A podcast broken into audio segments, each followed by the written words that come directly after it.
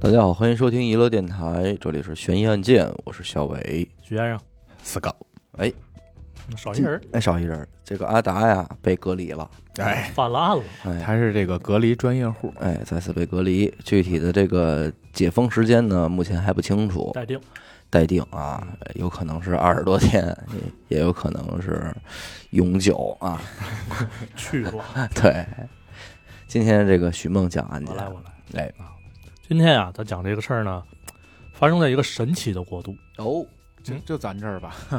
——印度。印度哎，哎嗯，在离这个首都啊新德里不远的一个村儿里边，住着老邢一家子印度这儿啊。捞心，捞信，这一家子呢，基本上是靠这个种地为生嗯啊。咱都知道，这印度是有种姓制度的。对，老邢这一家呢，往上说，反正够不着当领导那级别；嗯那往下呢，也不至于被别人领导嗯啊哦，就是那普还通老百行姓。还对，行嗯，他们这儿有一个特殊的职业范围，嗯，就是要么种地啊，要么你经商，算是比较自由。应该是第三层的，呃，对，第三层，啊，就是说他只能有这种两种选择，对呃，往上应该是不太行了，对你没法从事什么政界呀、教育界呀这种东西、啊。哦然后一九八九年的时候啊，这老邢种完地就跟家琢磨，嗯，反正不行啊，这个这岁数眼瞅一天比一天大了，老行老不行，哎，这几个孩子呢要受好的教育，肯定也需要钱，嗯不行，不能这么过了。当时就决定啊，搬家，嗯，换一种活法。而且他们特逗，人说为什么就是你既然都已经规定你种姓制度了，你还教育什么呀？学习什么呀？嗯，它里边的那一个 bug 能卡，什么 bug 呀？就是如果过去那个经书里没规定的职业，你就谁都能干了。啊，对，哟，主播呃，主播对，这可以，YouTuber，你哎这个没说，都行不是不让你干 YouTuber 没说嗯。啊，没就就是因为之前没有涉及这些对啊行业，码农嗯，啊，程序员你可以干，就只能靠这翻身，哎，剩下的说这人写着了，老师啊啊，医生啊，这这警察呀、明这确种的不行。你就不行了啊，然后这老邢啊，就带着他媳妇儿还有自己这小儿子，嗯，就搬到了新德里的布拉里镇，嗯然后靠着这个卖地换来的钱，在新家的一层开了一个杂货铺嗯，然后同时呢，在这边上还做起了这个板材的生意明白啊，卖点家具什么的。然后老邢这人啊，算是比较会做生意那种，就是每天哎笑呵呵的，笑脸迎人。然后他们家这板材呢，杂货呀，质量还都特别好，嗯很快也是受到这个街坊邻居一致好评啊。那钱越挣越多不说了，那老邢在这片儿呢地位也越来越高，哎，哎，所有人都挑大拇哥，说老邢这人真行啊真。行，那随着时间一年年过呀，这老邢一家的人也越来越多，嗯那几个孩子呢也都回到老邢身边儿啊，结婚生子。那很快这家里边的人口构成就演变成了老邢两口子，然后两个儿子，还有他们各自的媳妇儿，然后一个闺女，再加上五个孙子孙女，嚯，这么满十满二当口，当啊，真是大家儿了，总共十二口人嘛，挺好的。但是吧，这人生就没有完全顺风顺水的时候了。对，零三年，这老邢的小儿子邢老三啊出事儿了。这天啊，就是邢老三正准备回家吃晚饭，往家赶呢，在经过这一条胡同的时候，瞬间感觉头上一疼，哦，之后就什么都不记得了。那再醒过来的时候呢，就是躺在这个医院的病床上，嗯大夫跟他说：“说你呀、被这个歹徒袭击了啊嗯，差点就没命了。”那这命算是捡回来了，那跟大夫道个谢呗，嗯，对吧？救命之恩嘛。但是这邢老三啊，一张嘴就发现不对劲儿了，怎么说？这嘴啊能动，但是这声儿出不来，哟，这哑巴了。嚯，嚯，给核给核桃嘎了吧？没有没有，反正大夫检查一番呢，是脑部损伤啊哦，正好伤的就是出声的这一块儿。你瞧，哎，反正这一家子都对对这事儿挺惋惜的。嗯，嗯，三十了，而立之年，对对吧？你突然不会说话了，耽误多少事儿啊？但是这邢老三倒是没那么悲观。那既然咱说不了，就写呗，对吧？反正也学过，之后的一些基本交流呢，就靠这个随身携带的笔和本儿。转眼就到了二零零七年，这老邢啊，因为突发疾病，就没熬到正月，撒手人寰了。整个家族呢，包括街坊邻居，都挺悲痛的。自然规律咱没办法，就办丧事儿呗。反正咱也不清楚那边具体什么流程，但是这法事肯定是少不了嗯啊。葬礼当天呢，这老邢家里三层外三层就站满了人，几个这个和尚还是喇嘛什么，反正就是那种神职人员。喇嘛都到了， 老有道没有白老罐道那儿来了吗？对啊到咱就先先哎对对就那样啊啊，咱就先按这和尚算，嗯就围着这老邢的这棺材啊，一边念经一边转圈儿。嘿哎，就在这时候，这神奇的事儿发生了。我操哟，老又行啊 了，来来来，这和尚啊边走边念，然后随着这仪式的进行呢，在场所有人的目光都看向了这个邢老三。哎咱反正可以想象一下当时那种场景啊，家属肯定是在边上跪地啊，什么闭着眼祈祷呗，嗯那嘴里呢就愿意说点说什么就说点什么。嗯，这邢老三呀、啊也不例外，跟那儿闭着眼，嘴里也捣鼓着。嗯，起初呢就是没人在意，因为都知道这么多年他也说不了话。嗯，但是呢，慢慢就有人发现不对劲儿，他可出声了，哎，这邢老三出声儿了，而且不光是出声儿了，这嘴里边这词儿啊，跟和尚嘴里的一模一样。哟，哟，连上蓝牙了，好家伙，啊这邢老三啊也跟那是啊、嗯越念越起劲 儿鬼啊门，鬼门关啊，哎对， 声儿也越来越大。嗯反正家里人看这一幕呢，多少肯定有点五味杂陈的状态，嗯，对吧说？毕这竟，显灵了，哎，哦哎，大神通了，大神通，总之吧，这事儿结束之后，这个邢老三这哑巴算是彻底好了。你瞧，哎，给治好了，呃不，咱不知道是不是治的，嗯反正就那天就能说话了。通了窍了，哎，咱再说回这一大家子啊，这老邢没了，对吧？嗯，那印度呢，他应该多少有点了解，就是父权制嗯非常强的一个国家，就是一家之主不在了，那是不是意味着这家马上就乱套了呢？嗯，对吧？其实咱们有这疑问，那街坊邻居那边呢，也等着看戏呢。嗯但是随着时间的这个发展啊，这个邢家并没有像街坊邻居想象的那样就各奔东西散摊子，嗯嗯，反而是越过越好。之前的这个杂货铺还有板材生意接着干，那没多长时间呢，又开了一个分店。操小卖部开分店，啊在邻居们眼里啊，这一家子是身体又健康啊，嗯精神又饱满。嗯，孙子辈儿的这点孩子们啊，本来学习就挺好的了，结果人家接着学，这硕士什么的都都给续上了。哎呦，这几个孙子辈儿的，哎，对，这那帮还孙子可以，反正这一家的状态孙子 是真行，啊比老邢活着的时候还好。嗯，你瞧，啊死晚了，所有人都看着这一家的人改变啊，没人觉得有什么不对劲。嗯，都认为这家嗯确实是行啊，有点道，有点就感觉化悲痛为力量，嗯这，一大家子一块儿往前走这种感人家觉这。凝聚力，对对对，团结嘛。那日子一天一天过，转眼就到了二零一八年七月一号，嗯，十多年了。这天早上啊，隔壁街这老王说想喝牛奶了，嗯，溜溜达达找小母牛儿， 行我要做奶，嗯奔这个邢家这杂货铺去了。啊哟，一拐弯，嘿，怎么这么老些人啊？啊，排上队了还，然后自己呢也就是那我也排呗，嗯然后就拍前面这人肩膀说问问什么情况啊？嗯前面那位呢也摇头不知道，说我来的时候啊这个也排队，听他们前面说好像没开门呢。嗯这老王一听，心里就开始犯嘀咕，说这家子来了都二十多年了，天天五点半准时开门，怎么今天都快七点了还没开门？这生意，哎，这这是不是睡过了？这钱还挣不挣了？嗯这老王这人啊，对于邢家来说算是主顾，也算是朋友嗯啊，就赶紧给这邢家打电话，没人接。老王就说坏了，这事出反常必有妖，出事儿了，哎，完了，紧接着就到这邢家门口拍门，拍了半天啊也没人回应，结果这一转门把手，直接就把这门给拉开了，没锁，哎，压根儿就没锁。但是门开了之后呢，一楼却是黑着灯儿的状态，老王就扯着脖子往里喊说：“有人吗？”老夏哎，老邢是啊开门做生意啊，喝牛我奶，嫂子，弟妹，嗯，喊了半天也没见有人出来。这老王啊，就打算上二楼，说嗯这个住家儿住人的地方看看。刚走到一楼半，直接就连滚带爬的摔了下来，有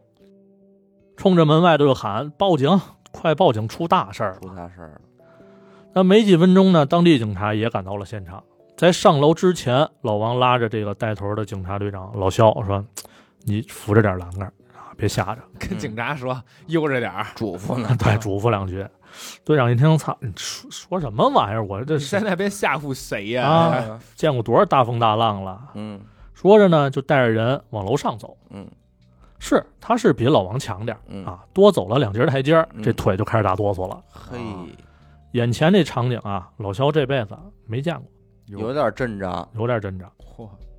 首先啊，我先简单描述一下这房子的结构，嗯以便于以便于后边咱理解啊。这个比较常见的那种二层小楼，嗯，但是在二层天花板的正中间儿，嗯，有那么四五平米的一块地儿哦掏空了。哦，天井似的那个，哎，对，纵横交错着呢是一些裸露的这个钢筋铁棍儿，嗯然后形成一种网状的结构，挺规整的。嗯然后在这铁网之上啊，就是一个透明的棚子，反正从这二层抬头就能看见天，应该是当初装修设计的啊嗯，这不咱也不知道什么原因，哎，对，有可能。其他地方呢，就是常规的住所啊，没区别。那按常理来说啊，咱这人上楼，眼睛能看到二层的东西是从上往下慢慢出现的，嗯，对吧？嗯先看天花板，然后一点一点往下，对对对，这老肖也不例外。上楼的时候呢，先是看见那二层的钢筋天花板，嗯，随着步子往上迈，这视角就挪下来了。哦，这钢筋铁网下边啊，用电线整整齐齐的吊着十个人，十个人呐，十个人，团灭了，一点都不血腥啊，反正就是透着那么点诡异。那所有人呢，都是被这个胶带和布条封住了嘴和眼睛，哦，哟，然后除了其中一个女的，剩下的人都是双手被反绑的状态。那在另外一间这个小卧室的地上呢，也发现了一个同样被封住嘴、眼、双手反反绑的这么一个老太太。啊嗯没出一分钟，警方就确定了这十一个死者的身份，嗯，那是这一家子灭门了，还差一个，全都死没有。不是十二个人吗？那是老哦邢，老老邢邢已经没死了了啊先。先走一步，哦对先走一一步了，那整个屋子里啊，唯一的一个活物就是被拴在阳台的一条狗，哦，没了，没喘气儿的了。多大仇恨，啊那由于这个事儿呢，死者众多啊，死状比较离奇诡异，瞬间就引起了媒体的关注。再加上事发在首都，那警方这边压力可想而知。随后啊，警方立刻展开了工作，多方面入手，就是力求尽快找出真凶嘛。但是随着调查的进展，这个疑点也来了。首先啊，这个尸体没有任何外伤痕迹，嗯，也没有药物残留，所有死者都是一样啊，都是窒息死亡。那其次呢，在案发现场没有暴力进入的痕迹。那在经过这个目击取证还有监控调取之后，没有发现任何可疑人员，这内部干的，所以说警方也猜到了这一点，说凶手应该不是外人，很可能是邢家中的某一个。当然，这一家子一个没落都死了呀，对吧？那就转换话题方向呗，是不是自己家人做的，然后畏罪自杀？但是最大的问题来了，动机是什么？对，你而说且这个难度啊，有难度啊，对呀呀，你控制一两个还行，你弄一两个，那几个不较劲啊？对啊，而且他这个每个人的姿势啊，反绑，封眼严守睛、封封嘴，住工程量大。嗯这一家子之前咱刚才说了啊，这个要钱有钱，要口碑有口碑，日子过得也好，非常幸福啊！所有人在街坊邻居嘴里都是非常正常的人，嗯基本上不可能干出这种事儿。而且你即便是干出这种事儿来，你得不到任何好处。对啊，随着调查的进行呢，这一些新的线索就逐渐被发现了。嗯这监控视频当中啊，这邢家人出现的机呃频率确实不低，从早上到下午，每个人的行为都很正常。嗯那唯一不对劲儿的就是发生在头天晚上十点多，这监控里边儿，邢老三的媳妇儿还有这侄女儿俩人儿从外边儿搬回了一些塑料凳子，嗯然后没过一会儿呢，另外的这两个侄子又从家里边儿杂货铺拿出了一大捆电线，哦，哎，不是一家人呀，是一家人啊？不是。这个媳妇儿跟侄女儿是他俩是母女啊，不是不是，呃邢老三的媳妇儿跟他侄女儿，跟邢老三的侄女儿，但他们都是一大家，叔辈兄啊弟。对是你在家嘛是表兄弟嗯然后这两样东西听着很奇怪吧？嗯，啊那警方通过对比呢，发现这两样东西啊，跟他们吊死的时候现场发现的东西是完全吻合吻合的。嗯嗯也就是说，导致这一家死亡的物品是他们自己准备的。自杀，就警方也是调查方向呢，立马就变成了这个集体自杀。但是还是得回到之前那个问题，嗯动机对是什么？那双手被绑着怎么自杀呀？嗯绑在后背了呀？他至少得有一个人绑他们吧？刚才也提到了，生活状态没问题，嗯对吧？而且呢，警方还在家里边啊发现了为第二天做准备的食材。嗯啊，还有第二天完整的这个食谱。那如果说这一家子决心自杀的话，那这点吃的给谁准备的？对吧？很不可能给老王准备的。对，自杀的人不想明天了就，对就完全不合逻辑。那警方这块儿就是一头雾水，根本就想不明白这一家子到底怎么回事儿。但是到了第二天，这老肖就在检查现场物品的时候，发现了几本日记。嗯然后呢，就坐这办公桌前啊，喝着茶就翻看这日记。老肖啊，有点碎嘴子，一边看吧，还一边点评得。刚开始呢，多少还能总结两句，哎呀，这个日常生活挺规律，怎么着的。嗯但是越往后看，嘴里这词儿就越少，以至于后来就是，哎呦，嚯嗯，啊，我操！捧哏哎呢，于谦儿吧，好家伙，反正最后说这句“我操”啊，全办公室人都听见了，嗯，都转过头看着，说怎怎么回事儿？干嘛呢你？操谁了？啊，嗯这老肖又哆里哆嗦了，说说你你们赶紧过来瞧瞧吧，啊这日记啊不对劲儿。哦，这日记呢，总共十一本儿，全全十一本儿十一本儿，啊全都出自邢老三一人之手。啊，日记的内容呢，几乎是记录了整个邢家从零七年到一八年的所有过往，十一年，一年一本儿啊嗯，很规律。起始的第一天啊，咱可以追溯到零七年老邢死的那一天。哦，之前咱不说了吗？老邢死的时候，这邢老三开口说话了。嗯日记呢，就是从这一天开始。接下来我就说一说这日记当中邢家到底发生了哪些事儿。嗯在老邢死后啊，这邢老三就把这老邢啊给供奉起来了，嗯自己的这个生活习惯呢也发生了一些改变。嗯下午没事儿的时候，就跑到一棵大榕树下边开始祈祷。嗯祈祷完了，就给榕树附近的流浪猫狗啊喂点吃的，做做善事儿。嗯啊那没几天就开始跟家里人说，说我呀能跟亡灵沟通，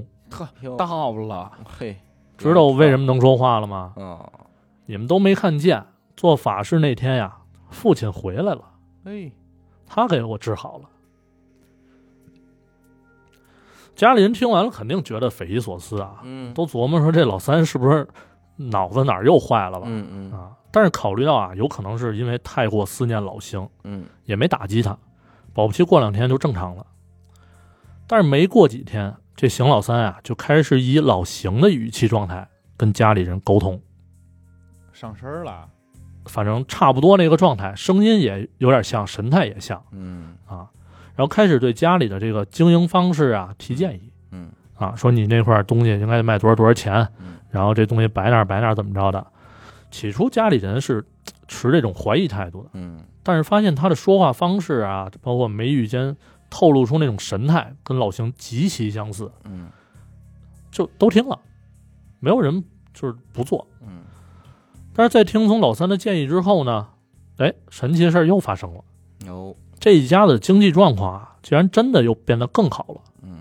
就是店里的生意也越来越那好，他都出什么招儿了？就是建议吧，啊，就一这个些怎么以后怎么弄这个啊？呃对对那个对怎么弄哦啊，就小规划这种嗯啊，就就是他组织这家的人过日子嗯了，啊，对对对，嗯当家，哎，然后就也开了分店，刚才说了。嗯，而且呢，就是每一笔的这个投资理财，还都获得了不小的收益。然后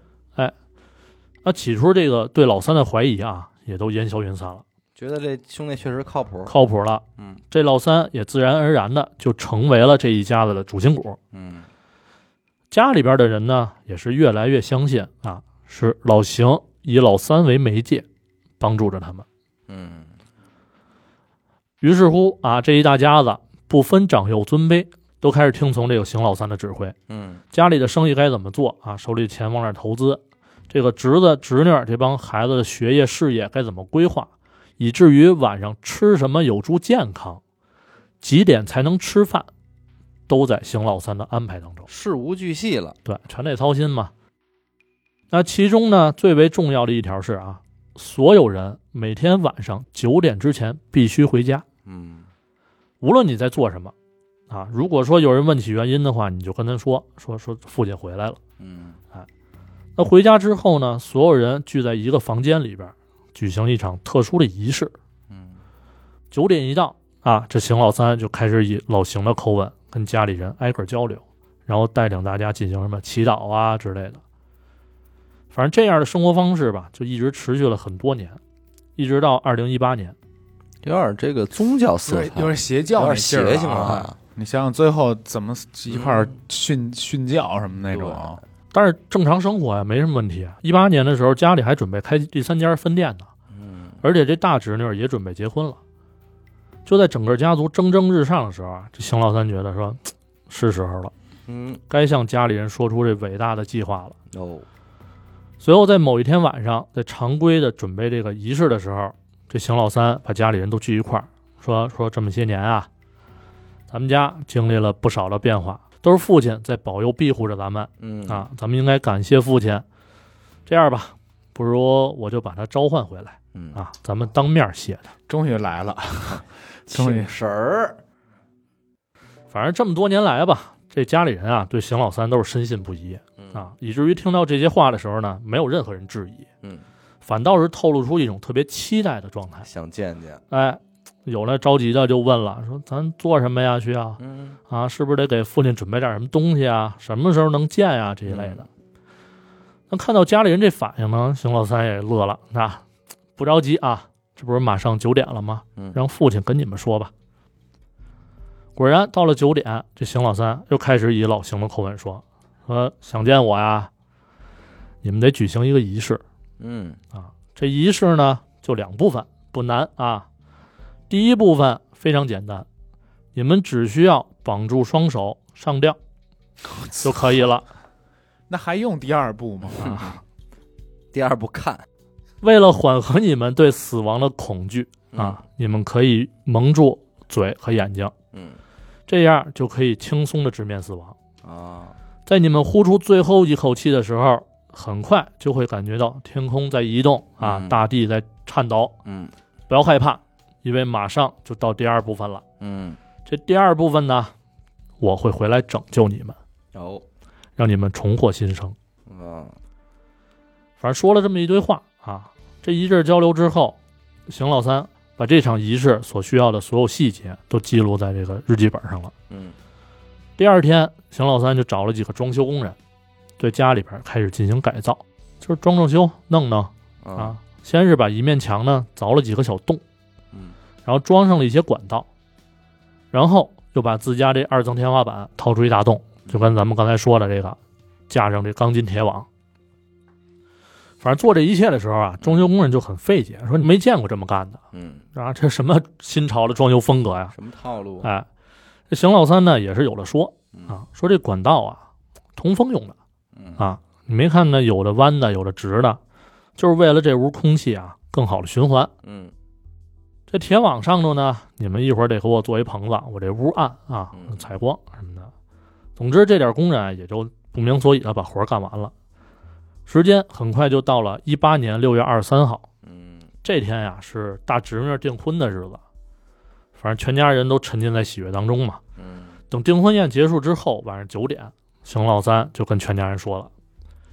说是时候这个为仪式做准备了啊要，走起了，走起了。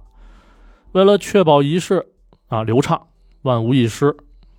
从今天开始，咱们每天都要进行排练，嚯，从蒙住眼睛和嘴开始啊，到每个人所在的位置，踢开凳子的时间嗯都要准确无误。嗯，保证同时挂上。才能开启哎，哎这个神迹，然后全家人呢也是按照要求进行了准备，嗯但是很快就发现啊，这邢老三的老母亲由于年事已高，就没法站凳子上完成这一系列操作啊，啊。于是呢，这邢老三就单独为老母亲制定了另外一套方案。嗯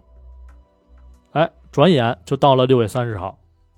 经过了一个礼拜的排练啊，这全家人对整个仪式的流程已经完全熟悉了。烂熟于心，哎，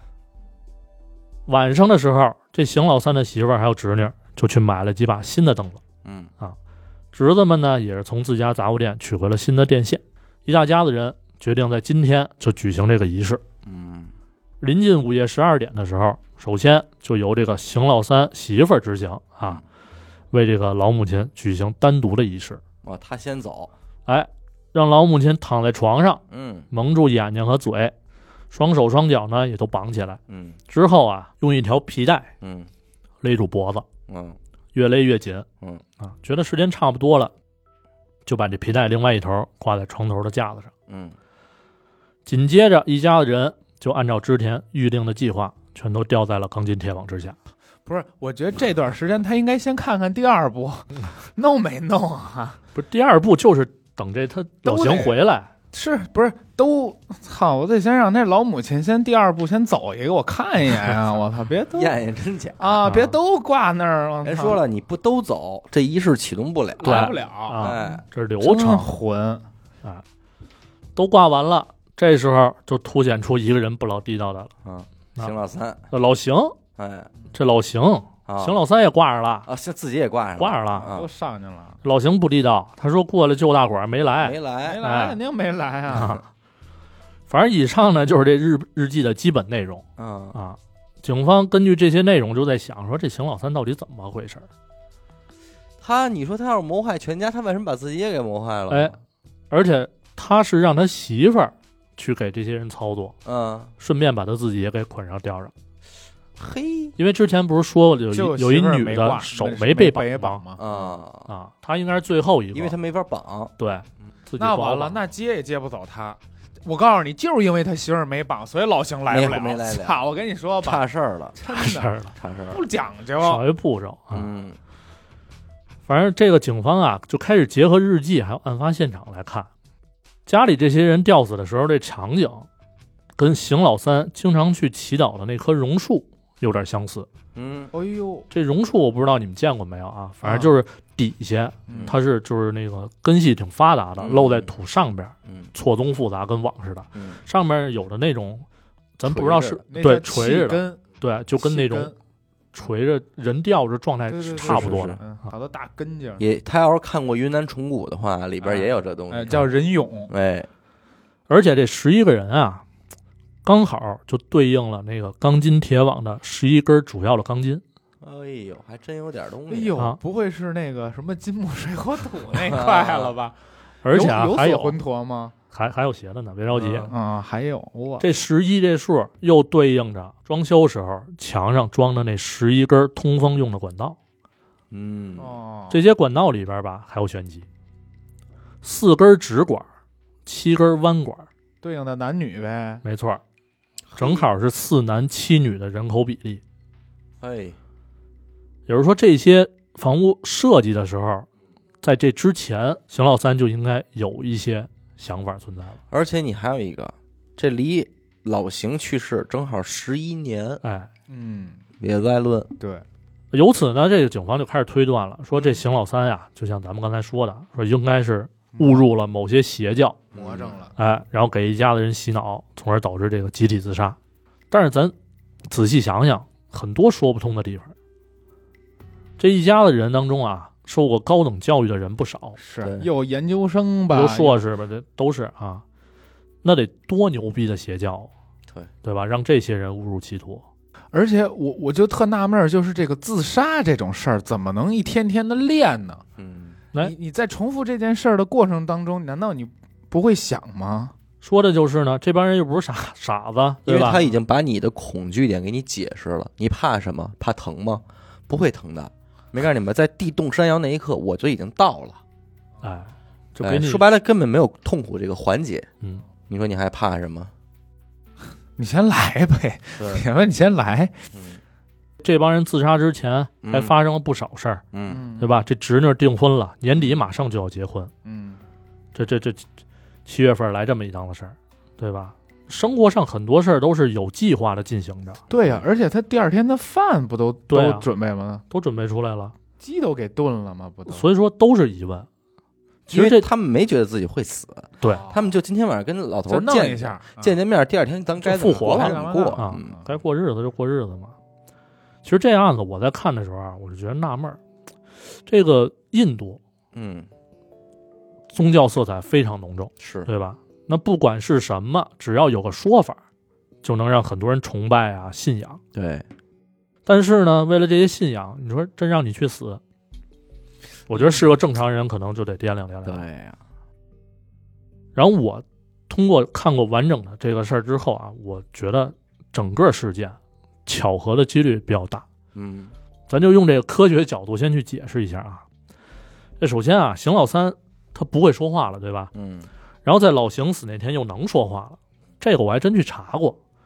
就是因为脑损伤啊导致不能说话，会不会恢复这个事儿，嗯有一派言论呢就给出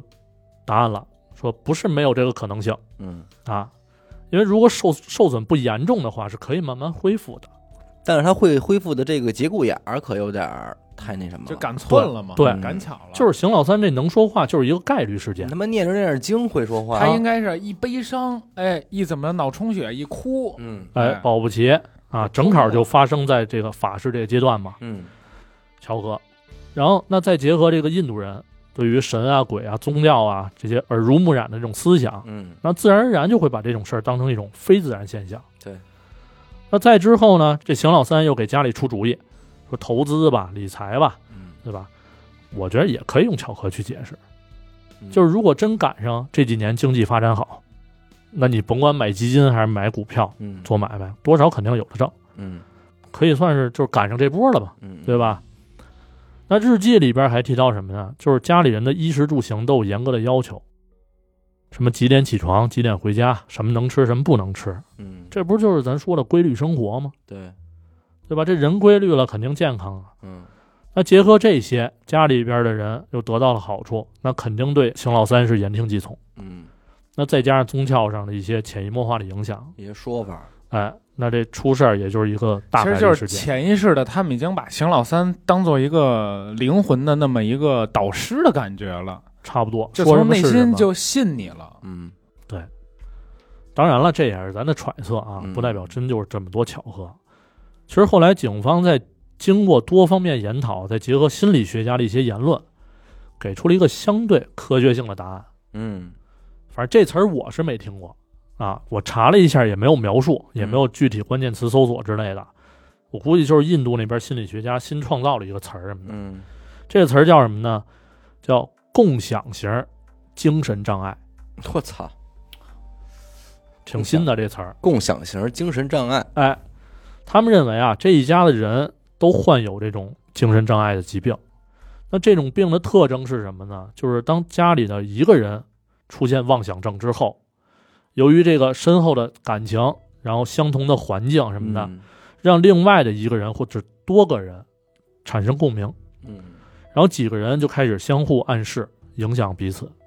然后最终就开始接受第一个原生的这个人所有的妄想的内容。嗯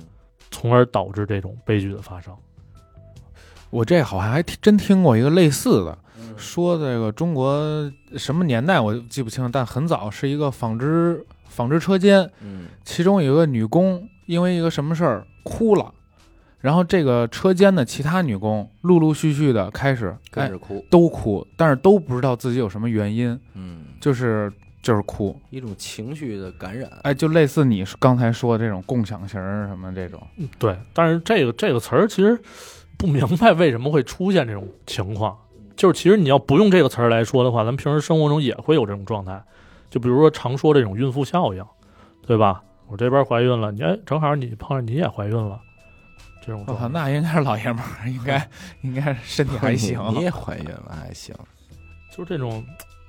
一旦呃一帮人所产生的共同的一个状态。嗯， 集体癔症，对啊，因为你不知道的是这个人的动动机是什么，到到了也没有因为动你说机死啊，他也死了呀，对啊。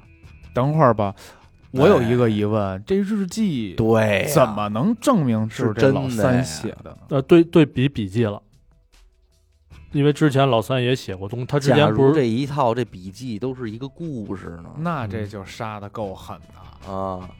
但是就是很奇怪，你没有任何疑点，啊而且万一就是这买爱买牛奶的老王干的呢？嗯。然后说不给我喝牛奶，不是，他干完这些事儿之后，他还假装第一个进这屋。对啊，这个不是密室的，都说对啊谁第一个进这屋？哎哎，不对啊，那他没说密室，他哎没说不一拧就不一定是密室啊，但他起码可以最终没准最后某个环节他再处理一下，嘎嘣儿，或者说他最后进来这一下就是扔这几本日记呢他应该是把那女的手解开啊，啊，都是等绑等吧，哎，你等这有点类似吧东西啊，哎解把手解开嗯，就能印证完日成记这个里闭边儿环，嗯有一个人去帮所有人对，完成这就操能作证明这些人里有一个是最后一个操作完最后一个死的，这样能证明他们是自杀。对，因为你得说这帮人这家的那边可都有硕士研究生了，对，你要说集体的真训轻松的训教，我对没那么那么轻松的相信这其个。实就，说不好这个事儿，因为印度确实它宗教特征太明显了，嗯嗯嗯，就是你哎不确定每某一个人是不是真的就那么虔诚，那么去信某些东西。总之他结案就是以自杀作为结案的是吗？就是就是这种共享型精神障碍，哦，然后导致他家里都有都有精神病了，嗯，就是一家子精神病自杀。没有，那他们嗯这大家族这钱这地，呃，有有另外一些人拿着呢，可能所以我就觉得这邢老三 啊，嗯还呃对，说到这儿还还得说一人，这邢老三呀有一二哥嗯没死，好几年之前呢就离开这家庭了，嗯，就没跟他们一块儿生活。那他嫌疑很大呀，但是人家不在场证明，乱七八糟都有。他应该不是特大别大嫌疑，他可能觉得这家人都疯了，他嗯要走了，嗯嗯嗯嗯嗯。有可能。因为你说这个邢老三，他如果能忽悠住这一家人的话，肯定是因为说，哎，父亲葬礼这一天，你从哑巴变成会说话，然后紧接着你说这是因为父亲回来帮的我，嗯，这个东西其实挺戳自家人的。对，因为甚至你知道吧我都在怀疑过什么呢？嗯就是这邢老三呀，怎么说呢？他早就会说话了。是，他就赶那天说，就想给自己营造一个这种神迹的感觉，或者说他从来就没有不会说话过就在医院也是演的，啊，就种种可能性嘛。那你要是咱真是这么说的话，我我现在还有一个极度怀疑的点，就是这些绑着的手，我觉得特别不合理。嗯，我已经心甘情愿的为你去上吊，去去做这事儿，为什么还要绑着手呢？嗯这是一是需要。不合理点就在这儿，他日记里写的要绑住手，但是我如果心甘情愿的话，我手不用绑着，我也去去他吊。嗯就怕你挣扎，所以我认为这些人可能是在没有没有反抗能力的情况下被绑住，嗯，被挂上去那太难了，十多口子呀。下药呗，那那没你药你要是有就没有的没有药话物反应对，你要有药的话，那这肯定个就检查出测来就了能出来了。嗯，就是因为我真是就是某一个太难操作了。对某一个节点，我确实是怀疑这个邢老三是他是单独被某一个，嗯确实就像刚才警察说的那些，单独被某一个邪教所给洗，洗了，嗯嗯嗯，嗯然后再去用一系列操作这十几年的计划去规划这个事儿。嗯，是啊，这反正就是当年特别大的一个奇案吧，算是。 嗯，老邢没死， 哇，哎这那只能那是真奇啊！嗯，因为我还是觉得，就是说这个日记的存在就本本身就比较突兀，对是吧？对，我也觉得是。而且是就是他能说话之后才开始写的这个日记。就你不觉得到最后的最后，这本日记存在的意义，就是用来解告诉释警方解释这个案事儿件的。对，而且非常详细。对，除了除此之外，它没有别的用处。为什么都到了他妈要马上就要执行这个仪式了，还写呢？对呀、而且还还把写我呢怎么写这个仪、啊这个我怎仪么式杀真我都得写清楚。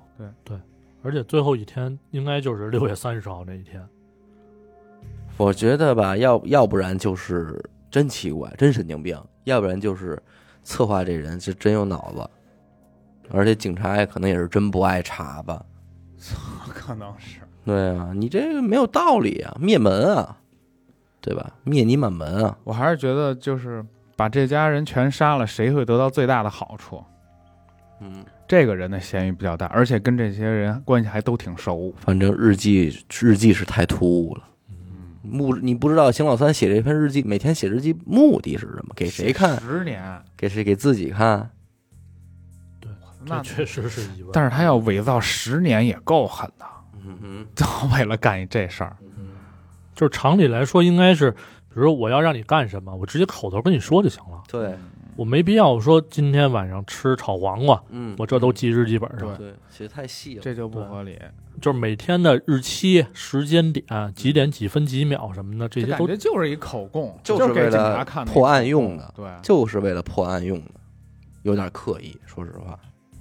但是也没出现其他人这案子里，嗯应该警察应该也没查到。大家可以了解了解啊。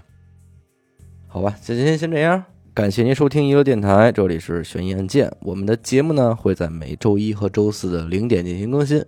如果您想加入我们的微信听众群，又或者寻求商务合作的话呢，那么请您关注我们的微信公众号“一乐周告”，我是小伟，学生，死狗，我们下期再见。拜再见拜。